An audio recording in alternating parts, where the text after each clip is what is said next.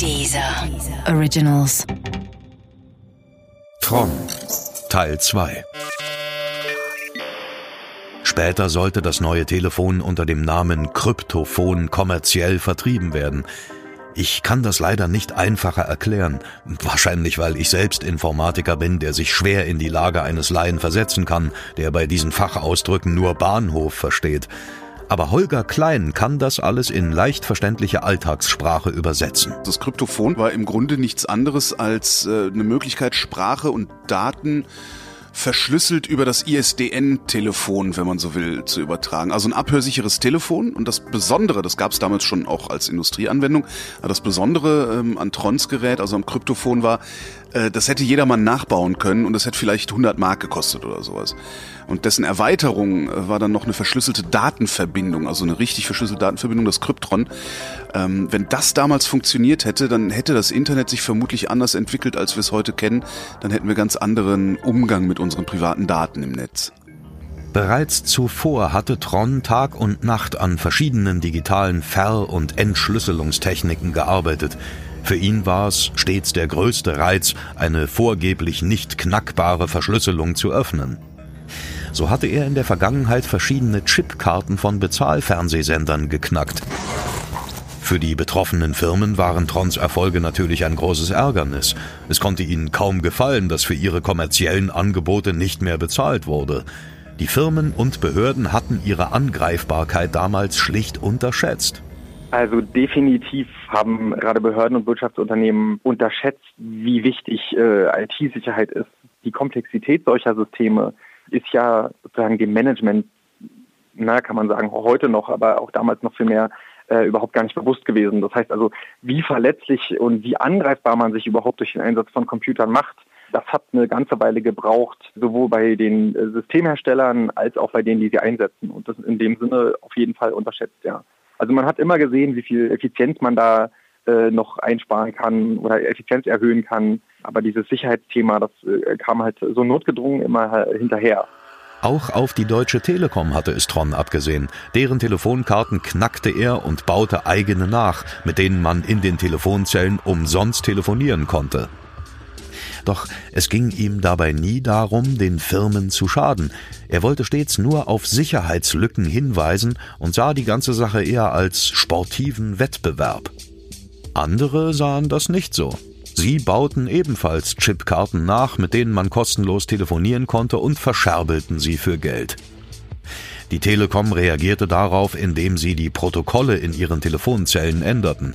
Danach funktionierten auch Trons nachgebaute Karten nicht mehr, doch er gab sich nicht geschlagen.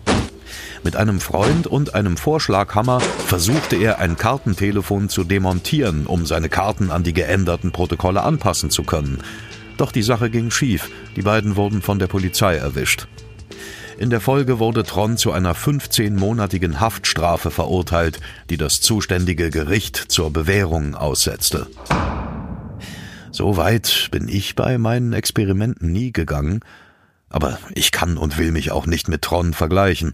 Er war eindeutig der talentiertere von uns beiden. Bei ihm gab es immer wieder Versuche, ihn für bestimmte Firmen anzuwerben. Manchmal waren es sogar die gleichen Firmen, deren Verschlüsselung er geknackt hatte. Bei mir gab es diese Versuche nie. Im Nachhinein bin ich ganz froh darüber, weil die Jobangebote manchmal auch mit Drohungen verbunden waren. Man musste nur so aussehen, als hätte man ein bisschen Ahnung von Computern und über hat Messen wie die Cebit laufen und hat unendlich viele Jobangebote äh, in der Tasche gehabt hinterher. Also dass, dass, dass er angesprochen wurde, dass er Jobangebote gekriegt hat, halte ich für absolut plausibel. Und dass sie ihn bedroht haben, ja, finde ich genauso plausibel. Ich meine, machen die heute ja genauso, die äh, Content-Besitzer. Das nennt sich Abmahnen. Trons Talent war auch sein Schicksal. Vielleicht war es maßgeblich an seinem frühen Tod beteiligt. Dass ich heute Professor bin, liegt nicht an meinem Talent, sondern an meiner Hartnäckigkeit. Das, was Tron zufiel, musste ich mir hart erarbeiten. Aber ich will nicht klagen. Immerhin lebe ich noch, auch wenn wahrscheinlich nie ein Preis nach mir benannt werden wird.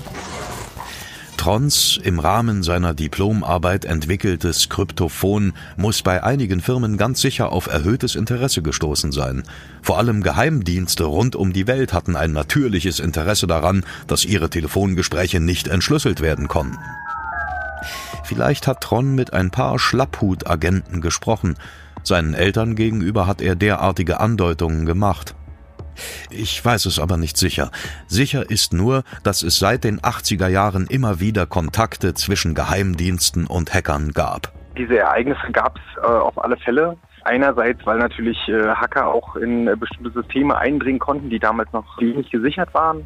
Äh, und andererseits, weil ja auch äh, im Nachgang der 80er Jahre teilweise bestimmte Hacker auch quasi mit Geheimdiensten zusammengearbeitet äh, haben, so äh, teilweise als, als, Doppelagenten und so weiter. Manchmal ein bisschen naiv natürlich, ähm, aber das hatte dann eben zur Folge, dass man sich dann ja, in Kontexte begab, wo dann eben auch mit Bedrohung gearbeitet wurde. Klar ist jedenfalls, dass sich die Entwicklung des Kryptophons verzögerte. Andere Studenten, die ihm im Rahmen ihrer eigenen Diplomarbeit zuarbeiten sollten, fielen krankheitsbedingt aus. Für Tron muss das schwer zu ertragen gewesen sein. Ich habe ihn in dieser Zeit ein paar Mal getroffen, da machte er nicht unbedingt den glücklichsten Eindruck.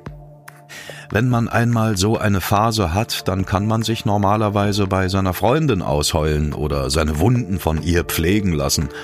Aber Tron hatte keine Freundin. Er war 26 Jahre alt und hatte noch nie eine gehabt. In gewisser Hinsicht war er mit seinem Talent liiert, das eifersüchtig darüber wachte, dass er nicht fremd ging. Musik, Hörbücher, Hörspiele und Podcasts findest du kostenlos auf www.dieser.com.